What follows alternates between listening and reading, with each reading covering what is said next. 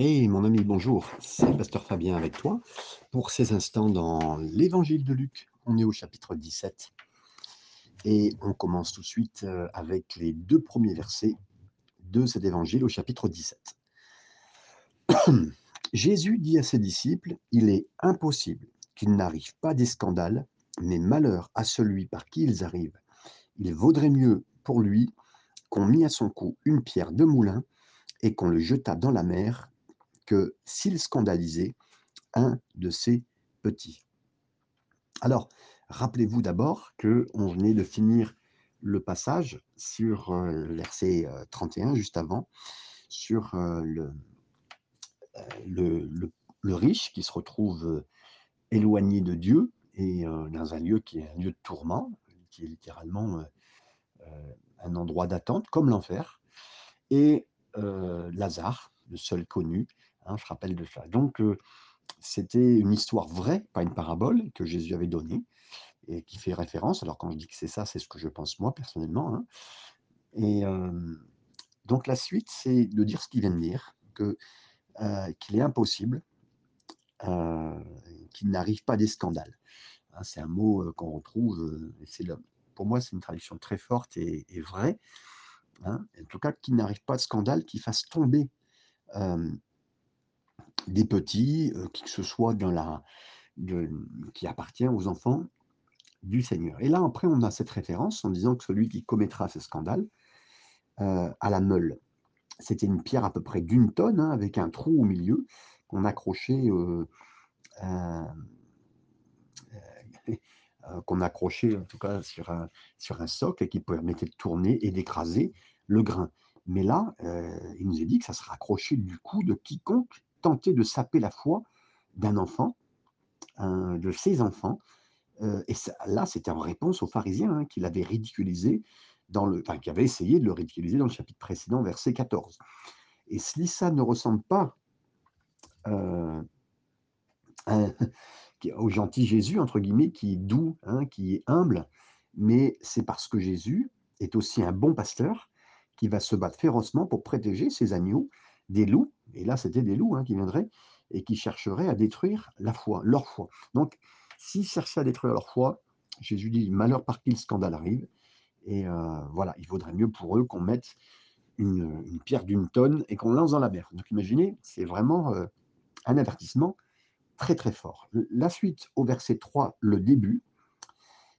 Euh, prenez garde à vous-même. Ah oui, ça c'est ce que Jésus dit que ce soit à ses auditeurs ou même nous qui pouvons l'entendre, à vous-même, de peur que nous, nous réjouissions trop de ces paroles dures aux pharisiens. Jésus est revenu et a dit, OK, prenez garde à vous-même. Hein, il parle à ses disciples, il nous parle à nous. Bien sûr que on ne veut pas qu'un religieux vienne saper la foi de quiconque croit simplement. Hein. Je me rappellerai toujours, je parlais avec un ami qui était vraiment, que j'apprécie beaucoup, vous ne le connaissez pas tous, mais enfin, voilà, il s'appelle Serge. Et euh, quelqu'un venait de lui parler de, théologie, euh, de, Calvin, de Luther, tout ça, et il s'énerve, et puis on reparle de tout. il dit Ouais, mais moi, avec ton calvaire et ton lutin, il avait bien fait de mélanger sans vouloir. Les deux choses, on avait rigolé. Mais voilà, pour vous dire qu'on reste simple, mes amis. Je ne suis pas en train de dire que euh, Calvin et Luther ne sont pas importants dans la théologie, mais voilà, restons le plus simple possible et que personne ne scandalise ceux qui ont une foi simple et simplement profonde aussi, très important. Donc voilà, euh, Jésus était revenu là, il a dit à nous-mêmes, à nous tous, prenons garde à ne pas tout compliquer et prenons garde aussi à ne pas juger qui que ce soit dans la foi. La suite du verset 3, il nous est dit, si ton frère a péché, reprends-le. Donc là, on vient de, euh, parler de tout cela, mais Jésus dit, on prend garde à nous-mêmes, mais si on connaît un frère qui est en train de pécher. Donc là, comme on est connecté au corps, on est le corps de Christ, mes amis, si l'un de nous du corps souffre à cause de l'offense d'un autre dans le corps, ben, cela affecte le corps en entier. Hein. Donc par conséquent, nous avons la responsabilité de nous dire la vérité les uns aux autres, car parfois, euh, la, connexion qu'on a entre nous amène à ce qu'il y ait de la correction aussi. Vous savez, on dit des fois la correction, euh, c'est quelqu'un, il y a de la correction quand il parle. Voilà, c'est, mais aussi c'est une bonne correction on a besoin de, de, dire, tu n'aurais pas dû dire ça, tu n'aurais pas dû le faire comme ça, avec beaucoup de respect de gentillesse, mais d'amour. Et euh, on lit la suite du verset 3 et 4. Et s'il se repent, pardonne-lui, et s'il a péché contre toi sept fois dans un jour, et que sept fois il revienne à toi, disant, je me repens, tu lui pardonneras. Donc là, les rabbins de l'époque, euh, c'est pour ça que Jésus parle, les rabbins de l'époque enseignaient d'une façon générale qu'un homme parfait, il pardonnerait un individu, un individu trois fois pour le même péché. C'est pour dire, voilà, les rabbins, ils avaient leur, version à eux, légale à eux, de dire, ben voilà, on peut pardonner trois fois une même personne. Mais Jésus, cependant, il a, il a doublé même plus, hein, il a ajouté un pour faire bonne mesure, sept fois, pour dire que nous devons pardonner sans limite. Le Dieu qui pardonne sans limite nous donne à nous de pardonner sans limite. Et qui que ce soit que vous pensiez, ou que ce soit que vous pensiez, nous sommes croyants et le Seigneur nous donne cette capacité. Surtout, mes amis, surtout que quand nous pardonnons, c'est nous-mêmes que nous relâchons. La personne, elle gérera elle-même euh, avec le Seigneur, avec le fait qu'elle a donné, et on n'est pas en train de diminuer la peine qu'elle a faite, le mal qu'elle a fait. On est en train de dire que nous, nous sommes à pardonner les gens, à les relâcher. On va chercher la demande de pardon dans le Seigneur, on va chercher le pardon en Dieu, et on relâche les gens. C'est nous qui ne sommes plus prisonniers. Eux, ils auront à gérer, mais nous, on pardonne et on bénit. Et en plus, là, si on parle de quelqu'un qui est dans le corps de Christ, on ne veut pas être infecté, on ne veut pas que le corps soit infecté, on ne veut pas que nous-mêmes, on soit infecté par quoi que ce soit euh, que nous vivions. Verset 5, les apôtres dirent au Seigneur, augmente-nous la foi. Et le Seigneur dit, si vous aviez la foi, donc après il continuera. Et là, je crois que pour vraiment pardonner quelqu'un, encore et encore, ça requiert vraiment la foi de Dieu, une foi de Dieu qui va nous aider à nous, nous libérer, entre guillemets, de l'offenseur, nous protéger aussi de celui qui nous a offensés, hein, et d'avoir confiance que Dieu va le changer. Parce que là, bien sûr qu'on pense à ce que Jésus a dit, mais 7 fois, 77 fois aussi, la fois où il en a parlé, hein, quand on pouvait pardonner les gens avec une foi, mais une foi qui a vraiment confiance dans le Dieu qui va changer. Parce qu'on peut pardonner quelqu'un en disant, mais voilà, je pardonne, je bénis. Et Jésus a dit hum, qu'il fallait augmenter la foi, que notre foi soit augmentée. Pourquoi? Parce que, effectivement, avoir confiance dans ce Dieu qui va changer la personne. Nous, on le bénit, on le bénit, on le bénit, on continue à le bénir. Et on sait que ce Dieu qui peut le faire changer, c'est en lui qu'on a confiance. Donc, on le fait. Et donc, les, apôtres ont bien fait de demander d'augmenter la foi au regard de ce que on n'a pas besoin de prier pour plus grand amour, mais on a besoin de prier pour une plus grande foi dans une telle décision de bénir et de pardonner. Le verset 6, on continue. Il nous est dit, et le Seigneur dit, si vous aviez de la foi comme un grain de sénévé, vous diriez à ce sycomore, déracine-toi et plante-toi dans la mer, et il vous obéirait. Euh, à ce moment-là où les disciples ont dit, augmente-nous la foi, Jésus a dit, ben, élargissez votre foi. Et Jésus a dit, exprimez votre foi, dites à propos duquel vous ressentez une racine d'amertume à cet arbre-là, du non-pardon, à cet arbre-là de, l'hostilité, euh, et à la personne qui nous entoure, qui est devant nous, je te pardonne, je ne t'en veux plus. Et Jésus a dit la même chose, hein, concernant tout obstacle devant nous, il n'a pas dit prier pour que la montagne soit enlevée, il a dit parle à cette montagne. Hein, elle-même, tu parles à cette montagne. Marc 11, 23. Et pourquoi a-t-on dit aux disciples de parler? Parce que si la foi est implantée par la parole, elle est aussi relâchée par nos bouches, par nos lèvres, mes amis, et c'est de l'importance capitale de le comprendre. Donc, la parole est près de toi, même dans ta bouche et dans ton cœur, c'est-à-dire la parole de foi que nous prêchons, que, si tu confesses de ta bouche le Seigneur Jésus, si tu crois dans ton cœur que Dieu l'a ressuscité des morts, tu seras sauvé. Romains 10, 8 et 9. Et le mot Ici, traduit par sauver, c'est sozo, qui se réfère non seulement à être de nouveau sauvé, mais aussi à la pleine bénédiction de Dieu, hein, qui peut délivrer, guérir, sauver, libérer. Et donc, par la parole de l'Éternel, les cieux ont été, ont été faits, vous le savez, et toute l'armée des cieux, par le souffle de sa bouche, car il a parlé, et cela a été fait, il a commandé, et ça, ça, ça a eu lieu, comme le dit le proverbe le, psaume pardon, 33, verset 6 et verset 9. Mes amis, comment Dieu a créé le monde? Mais Il l'a parlé et c'est arrivé à son existence. Il l'a dit et ça s'est produit. De même, Jésus a, a, également modifié le cours du monde hein, et de l'éternité. Lorsqu'il a parlé, il a dit Vague, taisez-vous. À un moment, vous vous rappelez, dans Marc, chapitre 4, verset 39, dans la pleine tempête, il a parlé et ça a eu lieu. Quand il a dit à Lazare Lazare sort, hein, Jean 11, 43, et c'est maudit, il a dit heureusement qu'il n'a parlé qu'à Lazare, autrement tous les autres se seraient ressuscités, ça c'est sûr et certain. Il a parlé et ça a eu lieu, mes amis. Jean 19, verset 30, tout est accompli. Il a dit tout est accompli et tout est accompli, mes amis. Il avait bien fait, il avait bien accompli aux yeux de Dieu la loi et il avait bien accompli les exigences de Dieu. On est aussi crié à l'image de Dieu. Nous donnons également naissance avec nos mots à des choses autour de nous. Et on modifie le cours aussi avec nos paroles. Donc c'est important, des fois on va dire, ah je vais, je vais en mourir, mais tu ne vas pas mourir. Ah, ça me tue. Non, mais on pas, faut pas dire ça. On, rejette ces paroles-là. Ah, je vais tomber en dépression. Non, non, non. Si ça continue, genre mal. Mais non, non. On, on refuse ces paroles-là. On veut dire des bonnes paroles.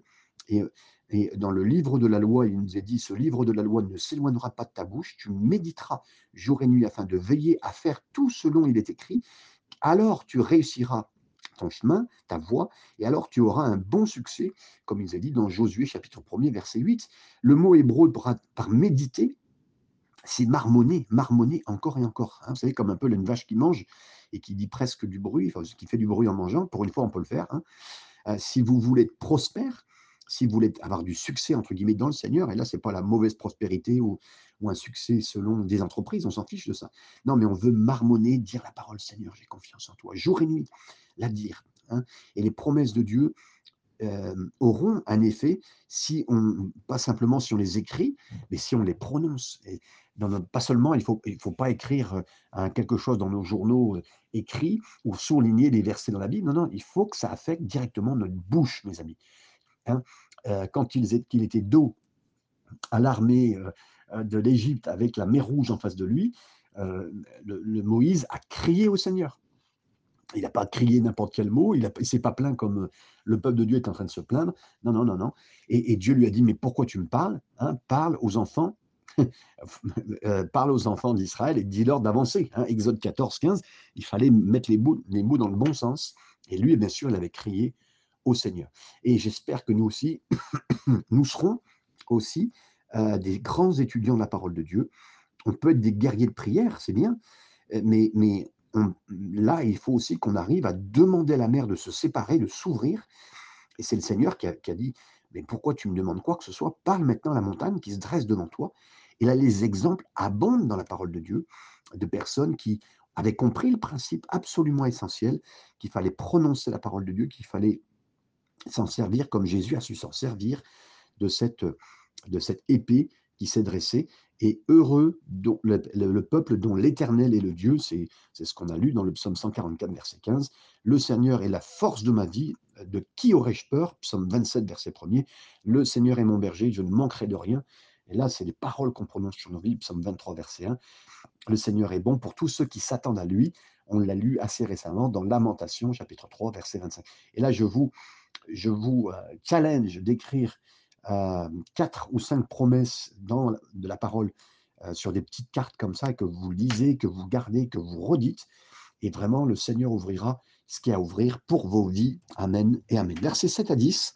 On s'est arrêté assez longuement, mais on peut continuer. Qui de vous, ayant un serviteur qui laboure ou paie les troupeaux, lui dira, quand il revient des champs, approche vite et mets-toi à table ne lui dira-t-il pas au contraire, prépare-moi à souper, ceins-toi et me sers jusqu'à ce que j'ai mangé et bu. Après cela, toi, tu mangeras et boiras. Doit-il euh, de la reconnaissance à ce serviteur parce qu'il a fait ce qui lui était ordonné? Vous de même, quand vous avez fait tout ce qu'on vous a ordonné, dites, nous sommes des serviteurs inutiles, nous avons fait ce que nous devions faire. Et là, donc, après avoir encouragé ses disciples d'avoir dit ce qu'il fallait, d'avoir bien dit les belles paroles, des paroles de foi, Jésus revient tout de suite et leur rappelle qu'ils sont des serviteurs. Et je crois que, mes amis, c'est d'une importance capitale. Euh, là, vous savez, quand il parle de, ces gens qui ont, qui ont labouré, ça c'est vraiment un travail pastoral. Euh, on fait un travail, euh, une ligne, on laboure profondément les cœurs, les, les cœurs croyants, non croyants, on retourne la terre, on retourne les cœurs, on essaie de retirer les pierres. Et ensuite, il nous est dit, celui qui s'occupe du troupeau, ben voilà, on a fait ce que Dieu nous demandait.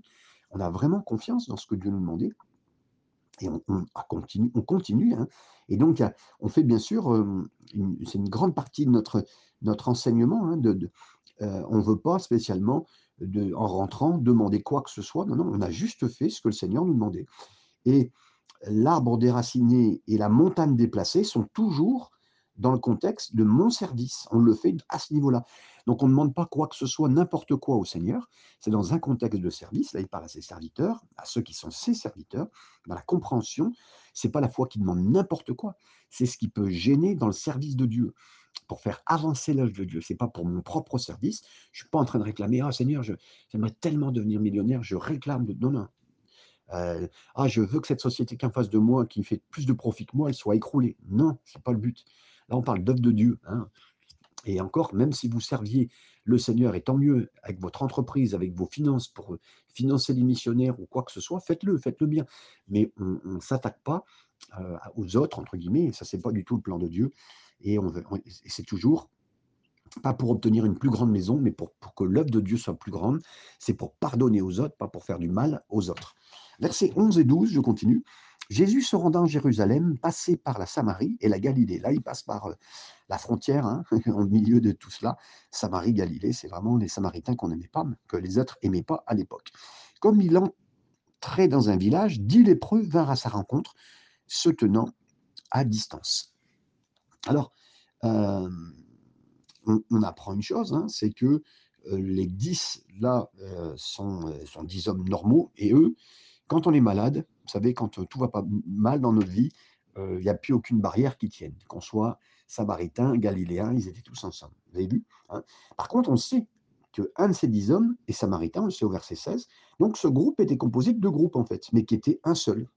En fait, qui était normalement ennemis, hein, les Galiléens et puis et les Samaritains. Mais là, non.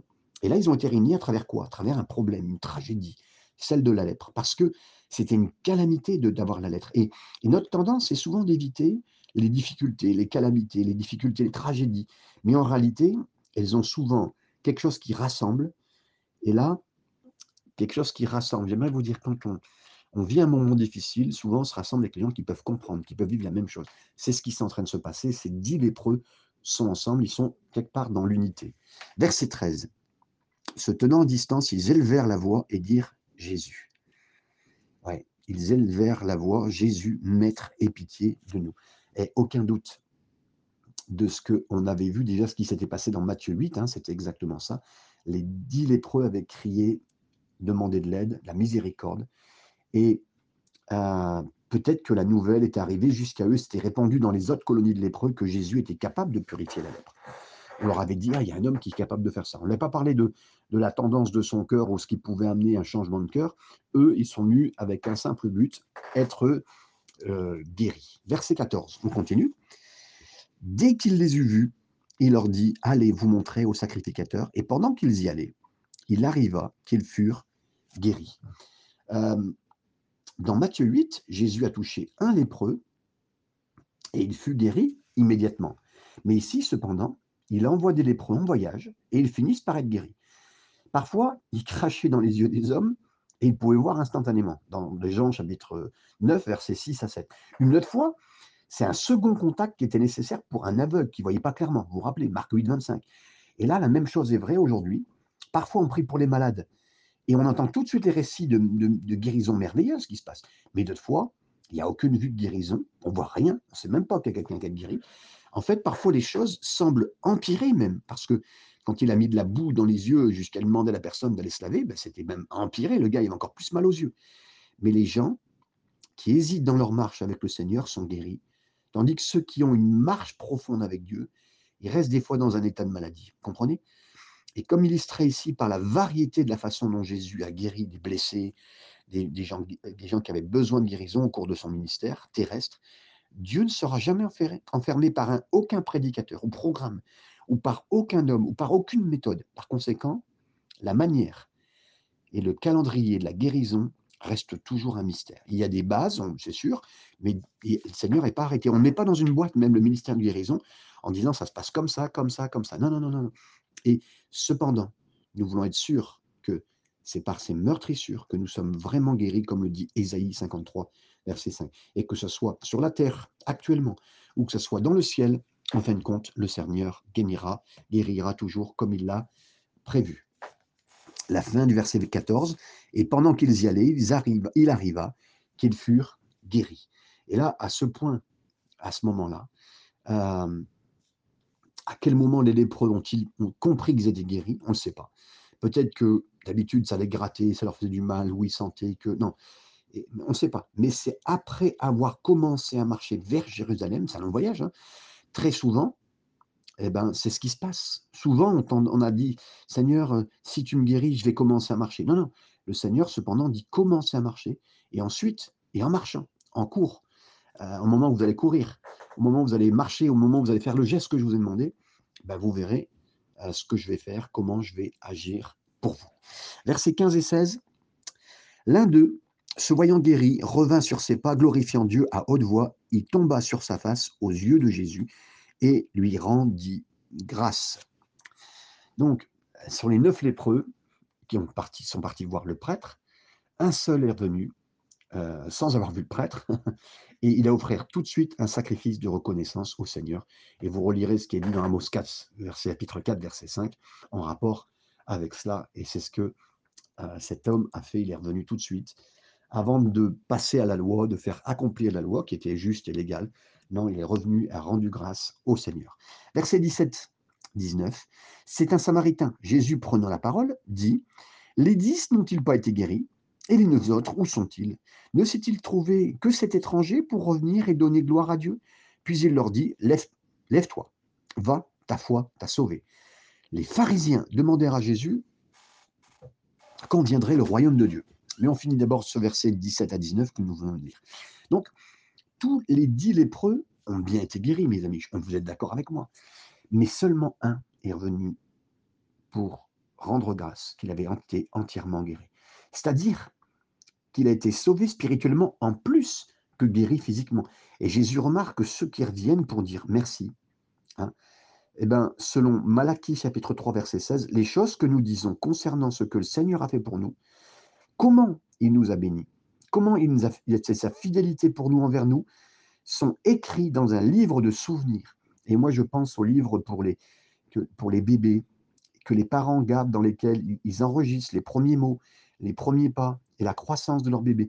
Ben, de même, le Seigneur tient de tels livres qui enregistrent des paroles, la marche, la croissance de ses enfants. La question, c'est quelle est la taille du vôtre de livre, avec toutes les choses de reconnaissance que vous avez Moi, je suggère que le Seigneur a besoin de plusieurs volumes pour contenir l'action de grâce de certains de ses enfants. Pour d'autres, c'est une petite brochure, suffira. Alors que d'autres n'auront même pas une demi-page. Lorsque la, la, prostituée a commencé à laver les pieds de Jésus avec ses larmes et à les essuyer avec ses cheveux, Jésus a dit à son hôte, à celui qui l'avait invité, Quand je suis entré dans la maison, tu m'as même pas salué, par un baiser. Alors que cette femme, elle m'a lavé les pieds. Ce qui signifie que c'est que Jésus a remarqué, il a remarqué le, remerciement de tout ce qu'elle avait fait. Et moi, aujourd'hui, mes amis, je ne veux pas passer ma journée sans dire merci, merci Seigneur pour tout ce que tu fais, chaque chose. Et je vais être reconnaissant, j'espère être reconnaissant quand je quitte ma maison, quand je prends ma, voiture ou ma trottinette électrique et que je, vais, que je prends à manger, quand je, quoi que ce soit. Tout, appartient à mon salaire qui arrive. Merci Seigneur pour toutes choses que tu me donnes. Tu es bon, tu es grand avec moi. Versets 20 et 21. Il nous est dit, les pharisiens demandèrent à Jésus, quand viendrait le royaume de Dieu? Il leur répondit, le royaume de Dieu ne vient pas de manière à frapper les regards. On ne dira point, il est ici ou il est là, car voici le royaume de Dieu est au milieu de vous. Le mot grec euh, par euh, entros, qui signifie et au milieu, hein, c'est-à-dire qu'il est au milieu de vous, c'est plus correctement rendu, écrit par parmi vous. Donc le royaume de Dieu est en effet parmi vous, parmi eux, parce que Jésus est le roi. C'est là où il est roi, c'est là qu'il est le royaume. Donc, si vous cherchez un royaume matériel, politique, physique, hein, à quelque part à ces pharisiens qui cherchaient un peu la petite bête pour l'embêter, vous pouvez chercher ce que vous voulez le royaume de Dieu est parmi vous si vous acceptez le roi de ce royaume. Hein. Et, même nous, plus on acceptera Jésus comme sauveur et comme Seigneur, pas seulement sauveur, mais comme Seigneur, celui qui dirige, là le royaume de Dieu sera là. Et vous savez, même les démons, même le diable peuvent plier parce que si on amène le royaume, parce que nous-mêmes, nous sommes soumis au Seigneur, je peux vous dire que les démons seront soumis parce que vous êtes soumis, parce que vous êtes soumis à Jésus. Donc, il y a un plus grand que vous qui, gère votre vie. Vous êtes en train de vous soumettre. Et là, il n'y a aucune limite à la bénédiction de Dieu sur vous et par vous. Versets 22 à 23, il dit aux disciples, des jours viendront où vous désirez de voir un jour du Fils de l'homme et vous ne le verrez point. On vous dira, il est ici, il est là. N'allez pas, ne courez pas après. Euh, Jésus avertit ses disciples que dans ces jours-là, euh, il y a beaucoup de gens qui viendront. Euh, je suis le, seigneur du Brooklyn, du Tas, d'Inde. Et oui, quelqu'un a répercuté, je crois, entre 66 à 70 personnes qui se sont fait prendre pour, le, pour, pour Jésus. Hein. Jim Jones, cet fameux prédicateur qui est devenu fou et qui a, fait que 900 personnes se sont suicidées. Et, d'autres, hein, Koresh, j'en citais d'autres, euh, qui ont amené des sectes qui complètement. Euh, euh, certains ont dit même que le Messie c'était Mao ou Staline. Verset 24, nous continuons. Car comme l'éclair resplendit et brille d'une extrémité du ciel à l'autre, ainsi sera le Fils de l'homme en son jour. Donc là, il dit ma venue, ce ne sera pas un mystère ésotérique qu'on va percevoir d'une façon ou d'une autre. Non, non, non, non, non ça sera aussi clair et visible, visible aux yeux de tous dans le ciel. Quand je serai là, quand je ferai voir que je serai là, ce ne sera pas quelque chose qu'on va vous dire hey, j'ai un mystère caché. Non, non, pas ça. Comme une secte vous vend un livre de scientologie, science chrétienne ou ce que vous voulez. C'est totalement juste avec des gains derrière. Versets 25 à 30. Mais il faut par avant qu'il souffre beaucoup et qu'il soit rejeté par cette génération. Ce qui arrivera du temps de Noé arrivera de même au jour du Fils de l'homme. Les hommes mangeaient, buvaient et se mariaient et mariaient leurs enfants jusqu'au jour où Noé entra dans l'arche. Le déluge vint et les fit tous périr. Ce qui arriva du temps de Lot arrivera pareillement. Les hommes mangeaient, buvaient, achetaient, vendaient, plantaient, bâtissaient. Mais le jour où Lot sortit de Sodome, une pluie de feu de soufre tomba du ciel et les fit tous périr. Il en sera de même le jour où le Fils de l'homme paraîtra. Donc, dans les jours aussi bien de Noé que de Lot, le peuple mais ignorait totalement le climat spirituel de leur époque. Hein, ils n'étaient pas du tout, euh, les gens de Sodome, pas du tout intéressés. Hein, et les gens euh, de Noé, alors là, se mariaient avec toutes les rites habituels de ce qu'ils faisaient. Donc, Ici, le peuple n'a pas du tout, et dans son, dans, son, dans son job, dans son business, dans son, comme en ce moment, de faire des nouvelles technologies, de, la bourse, de gagner un maximum, d'avoir toutes les possibilités, d'avoir le plus, et pas du tout concentré sur le, travail du Seigneur, même si les nuages sont en train de montrer spirituellement, euh, sont en train de se rassembler autour de nous. Là, tout est en train de s'écrouler. Hein les gens, euh, les transgenres, tout est partout, l'homosexualité au plus, au maximum. Non, non, les gens continuent, tout va bien, tout va bien, monsieur. Verset 31-33, nous continuons. En ces jours-là, que celui qui sera sur le toit et qui aura ses effets dans la maison ne descende pas pour les prendre, et que celui qui sera dans les champs ne retourne pas non plus. En arrière, souvenez-vous de la femme de Lot. Celui qui cherchera à sauver sa vie la perdra, et celui qui la perdra la retrouvera.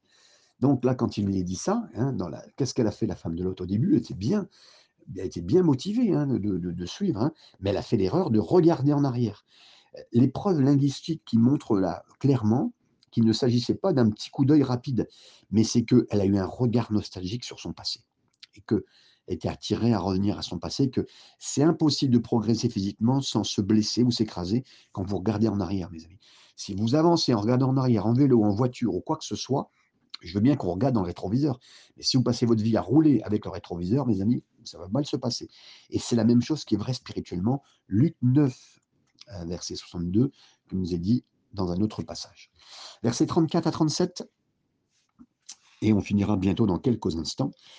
Je vous le dis, en cette nuit-là, de deux personnes qui seront dans un même lit, l'une sera prise et l'autre laissée, de deux femmes qui moudront ensemble, l'une sera prise et l'autre sera laissée de deux hommes qui seront dans un champ, l'un sera pris et l'autre laissé.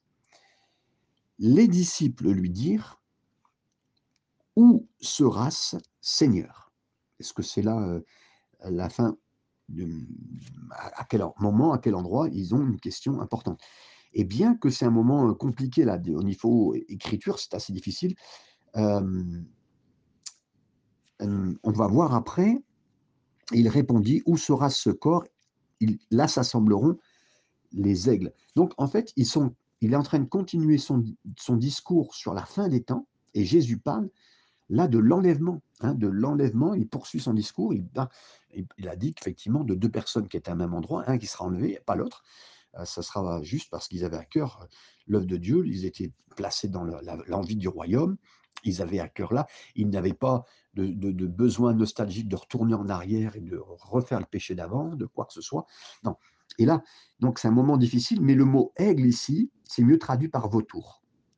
Et je crois que l'implication est que si les cadavres et les vautours sont liés ensemble, combien plus le corps vivant du Christ et de Jésus lui-même seront liés ensemble au temps de la grande tribulation. Donc, qu'est-ce que c'est? C'est quoi? C'est-à-dire que nous qui sommes croyants, le Seigneur, on fait partie, lui la tête, nous sommes le corps, on sera rassemblés. C'est ça quelque part. Et en même temps, ceux qui, qui ont voulu toujours être les vautours, les aigles qui vivent autour de, de, de, corps morts, ben c'est ce qui va se passer, eux ils seront ensemble. Et le degré auquel nous on vit, on est lié au Seigneur, et c'est le plus important, c'est ça. Et c'est là qu'on va faire l'expérience du ciel, parce qu'on est lié au Seigneur. Seigneur vient, on aura les yeux. Le Seigneur dira dans notre passage, quand vous verrez ces choses arriver autour de vous, les problèmes, levez les yeux. C'est-à-dire qu'on a, oui, on a, on sait que les choses difficiles arrivent, levez les yeux. Et c'est ça que le Seigneur dit. Bien sûr, là, il parle à un contexte avec des pharisiens, avec des disciples. Il parle des choses un peu compliquées, mais sur la fin des temps, euh, de toute façon, on a, une, perspective globale hein, de, ce que Jésus veut faire. Mais le plus important, c'est de vivre avec lui et d'avoir confiance en cet instant, en son cœur. Et nous, notre cœur, là, s'attache au Seigneur. Seigneur, je ne veux pas m'attacher à cette terre, je ne veux pas m'attacher à ce que je vois, je ne veux pas m'attacher aux choses qui sont en train de périr, exploser. Euh, je, veux croire que c'est bientôt ton retour.